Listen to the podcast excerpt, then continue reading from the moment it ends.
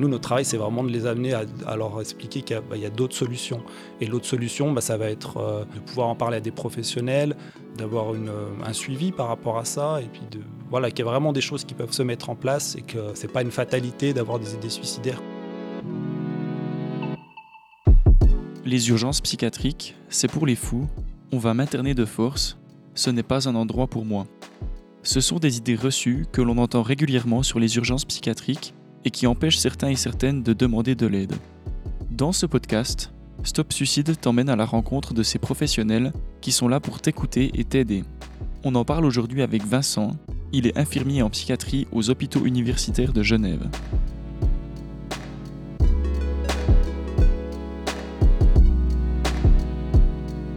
Pour commencer, euh, c'est quoi un service euh, d'urgence psychiatrique? Alors un service d'urgence, c'est un service qui est ouvert 24 heures sur 24, 7 jours sur 7, et qui accueille tout type de, population sans, euh, sans, discrimination de revenus. Euh, tout le monde peut être accueilli euh, aux urgences. Et donc ça concerne qui?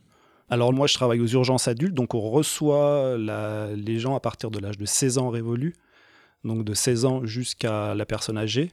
Donc c'est toutes les personnes qui vont présenter une, euh, problématique euh, psychologique, psychiatrique, qui vont être en souffrance psychique. Donc ça va aller de la personne qui, euh, qui se sent triste, déprimée, qui a des angoisses, à quelqu'un qui a des troubles psychotiques aussi. Donc ça peut être très vaste. Quelqu'un qui va aussi va avoir des, des problèmes d'insomnie, donc il va venir consulter par rapport à ça. Une personne qui va avoir des idées suicidaires, bien sûr euh, qui va être angoissé ou qui, euh, qui va être dans une situation de vie difficile comme une séparation, une perte de travail. Et il y a vraiment, c'est très large en fait. Euh, les motifs de consultation sont assez larges. Et comment ça se passe pour les patients et patientes qui arrivent aux urgences? Alors comment ça se passe? Euh, Généralement, les gens ils viennent d'eux-mêmes, donc ils, viennent, euh, ils s'enregistrent auprès de l'infirmière d'accueil en demandant une consultation psychiatrique ou en exposant le problème qui elle va les orienter sur la sur la psychiatrie. Parfois, ils peuvent téléphoner aussi pour, de, pour demander des conseils. Donc, c'est nous qui allons les orienter chez nous. Après, ça peut être aussi le, le 144 qui va adresser les personnes, les médecins de ville, les psychiatres aussi, et euh, la police aussi, ça peut arriver. Donc vraiment, il y a tout un réseau autour qui fait que la personne peut arriver euh, jusqu'aux urgences. Donc il y a tout un réseau autour des, urgences. Quelle est votre place là au milieu? Alors nous, on est plutôt central. Ça veut dire que nous, on va accueillir les personnes, on va les rediriger sur les bonnes structures par rapport aux soins en fonction de la problématique de la personne. Mais aussi, on va accueillir les structures extérieures euh, qui vont demander une expertise ou une consultation. Euh, je donne un exemple, par exemple, c'est un médecin traitant qui, va, qui se retrouve avec une personne dans son cabinet qui a, une dépression et qui ne sait pas comment gérer cette situation, peut adresser la personne directement aux urgences parce que pour elle, euh, c'est une situation d'urgence, par exemple, d'idées suicidaires. À quel moment viennent euh, généralement les, gens aux urgences psychiatriques? Alors les gens, quand ils viennent, ils viennent pas vraiment en première instance, ils sont toujours pris par la recherche de solutions de leur côté. On a des personnes qui vont essayer d'eux-mêmes d'aller voir un psychologue ou un psychiatre et parfois les délais sont longs pour avoir une consultation. C'est ce qui peut faire que les gens viennent consulter en urgence parce que pour eux, c'est plus possible d'attendre.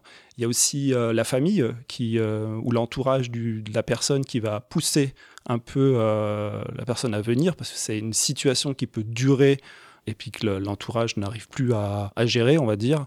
C'est vrai qu'ils hum, ne viennent pas rapidement aux urgences. Il y a toujours un délai entre le, début de la problématique et puis le moment où on se dit bah là ça va plus, il faut vraiment que je trouve une solution. Euh.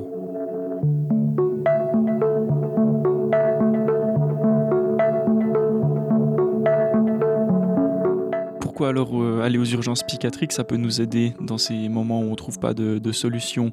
Euh, qu'est-ce que vous faites? Alors qu'est-ce qu'on va faire aux urgences? Déjà, on va offrir un lieu d'écoute et de non-jugement. Donc la personne va pouvoir exposer vraiment sa situation sans, sans crainte d'être jugée par ce qui lui arrive. Et bien sûr par des professionnels qui ont l'habitude d'entendre aussi des situations que l'entourage ne peut peut-être pas entendre aussi. Bah, je pense euh, on peut penser aux idées suicidaires. Des fois, les idées suicidaires, on n'en parle pas directement à sa famille par crainte de les inquiéter plus. Et c'est beaucoup plus facile d'en parler à un professionnel. Ouais, d'avoir cet espace, en fait, cet espace euh, de confidentialité aussi, où on peut, on peut vraiment se livrer et puis de, raconter ce qui, ce qui ne va pas. Ça ressemble à quoi une journée type d'infirmier ou d'infirmière en psychiatrie? Quel est votre rôle? Donc nous, on est là pour accueillir les patients. Euh, quand la personne vient consulter, donc elle demande une consultation, la première personne qu'elle va rencontrer avant le médecin, ça va être l'infirmier. Donc il va prendre un temps avec cette personne pour bah, comprendre la situation, ce qu'on appelle faire aussi une anamnèse. Donc euh, voilà, c'est qu'est-ce qui se passe en ce moment? Quels sont les éléments qui ont changé et qui font que la personne n'est pas bien actuellement? Refaire aussi un point sur les antécédents, hein, savoir si c'est la première fois qu'elle consulte, s'il y a eu déjà des, consultations dans le passé avec un psychiatre ou un psychologue. Et bien sûr, il y a ce, cet accueil qui est vraiment là pour mettre en confiance la personne, qu'elle se sente en sécurité et qu'elle sache qu'elle va être écoutée, qu'on va, qu'on va chercher des solutions, mais avec elle, qu'il y aura pas de, on n'est pas là pour contraindre les gens, donc euh, c'est important. Ensuite, euh, la personne va voir le médecin, à nouveau elle va pouvoir exposer son problème, et puis le médecin va, va chercher avec la personne des solutions, et notre travail ensuite, ce sera d'orienter la personne donc sur, le, sur un lieu de soins, alors ça peut être de l'hospitalier, de l'ambulatoire, ça peut être aussi un, un médecin en privé. Donc c'est assez large, on a beaucoup de possibilités ensuite euh, au niveau de, de l'orientation. À savoir que euh, on craint toujours quand dans les urgences, on va être hospitalisé. Et il y a très peu de gens qui viennent consulter et qui finissent euh, à l'hôpital, on va dire. Et puis quand ça finit comme ça, souvent, bah, c'est la, bah, la personne qui prend aussi la décision d'une hospitalisation.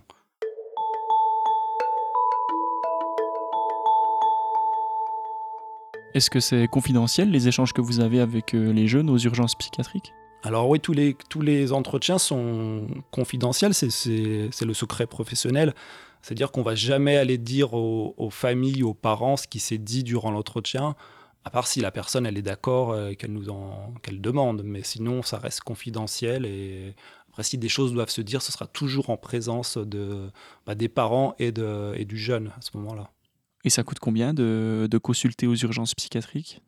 Consulter aux urgences, c'est comme une consultation d'urgence en règle générale, donc euh, c'est pris en charge par les assurances. Il n'y a pas un tarif euh, fixe, on va dire, ça va dépendre du temps que ça va, prendre, comme toute consultation qui va se faire aux urgences, même pour une blessure, ça va être euh, pris en charge par les assurances de base.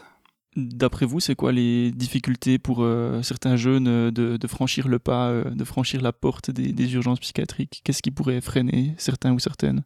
Alors, la première difficulté, je pense que c'est le, jugement de, l'extérieur, de se dire ah, bah, si je vais aux urgences de psychiatrie, on va me prendre pour un fou. Voilà, c'est souvent ce qu'on entend c'est on m'emmène ici, mais moi je suis pas fou, je suis ici, je suis chez les fous. C'est vraiment ce qui revient et c'est le côté bah, stigmatisant de, de ce que la société aussi met par rapport à, la, psychiatrie. À savoir que ben, finalement, non, il y a très peu de personnes qui ont, on va dire, des grosses pathologies euh, psychiatriques qui viennent aux urgences. La plupart du temps, c'est monsieur et madame tout le monde qui ont des soucis euh, euh, de vie à un moment donné et qui viennent consulter. D'après vous, c'est quoi les principaux a priori que les gens ont sur les urgences psychiatriques? De se dire ben, si je viens aux urgences psy, c'est que je suis fou. C'est le premier a priori. Après, il peut y avoir euh, le côté confidentiel, c'est si je viens aux urgences, tout le monde va le savoir ou ça va me suivre dans mon dossier. Alors oui, il y aura dans le dossier médical, il y aura une consultation, mais ça, ça reste très euh, confidentiel. Et puis, même si le médecin doit faire un mot, on met pas de la psychiatrie, ça reste, euh, on fait en sorte que le, le côté confidentiel, il est important.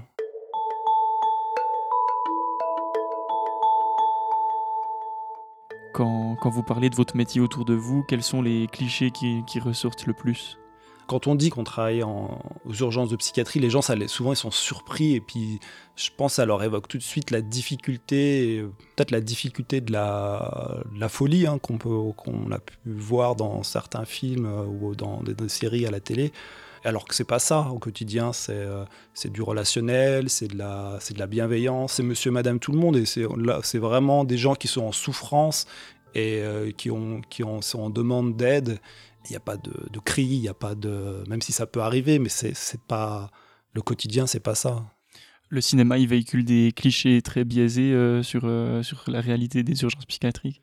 Alors, il véhicule des, clichés où c'est toujours le côté un peu spectaculaire. On va toujours euh, pousser le trait du côté, euh, du côté de la violence, alors que la plupart du temps, c'est pas comme ça. Puis les gens, il faut pas oublier qu'ils sont en souffrance, ils sont aux urgences et que c'est qu'ils vont pas bien et que ils sont mal. Donc ils ne sont pas là pour faire du mal, mais ils sont là pour être, euh, pour trouver de l'aide.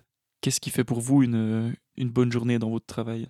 Donc une bonne journée, c'est quand on arrive à, on va dire, à bien gérer les situations, euh, à bien orienter les personnes et aussi la satisfaction que quand les gens viennent consulter qui sont plutôt réfractaires à la psychiatrie ou aux soins, arriver à les amener à qu'eux-mêmes ils acceptent finalement de, se faire aider. Tout le travail, c'est ça en fait, c'est que la, personne, elle soit, elle devienne acteur ou actrice de son des soins, donc qu'elle comprenne qu'il y a, y a des solutions et qu'elle puisse les prendre.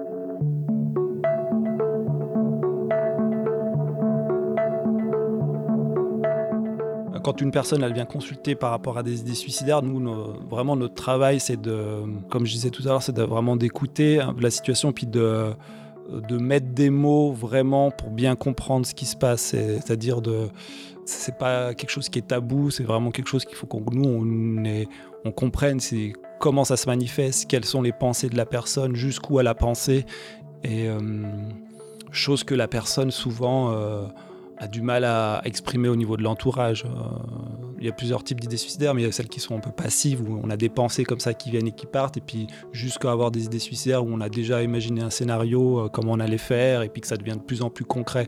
Nous, notre travail, c'est vraiment aussi d'évaluer ça. Nous, c'est des critères de, de gravité pouvoir en parler avec la personne et, euh, d'explorer aussi ben, pourquoi il y a cette solution-là qui s'est mise en place et comment on peut euh, un peu court-circuiter ce, schéma de pensée en l'expliquant à la personne. souvent, les gens, quand ils viennent avec des idées suicidaires, c'est qu'ils n'ont plus trop de solutions nous, notre travail, c'est vraiment de les amener à, leur expliquer qu'il y a, bah, d'autres solutions. Et l'autre solution, bah, ça va être euh, de pouvoir en parler à des professionnels, d'avoir euh, un suivi par rapport à ça, et puis de, voilà, qu'il y a vraiment des choses qui peuvent se mettre en place et que ce n'est pas une fatalité d'avoir des idées suicidaires. Il y a toujours des solutions.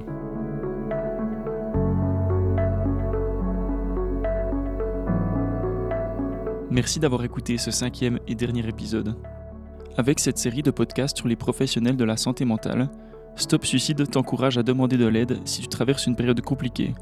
Il n'y a aucune honte à t'adresser à un ou à une psy, à appeler le 147, à écrire sur ciao.ch ou ontécoute.ch. Ces personnes et ces services sont là pour toi, dans toutes les circonstances, pour tout problème.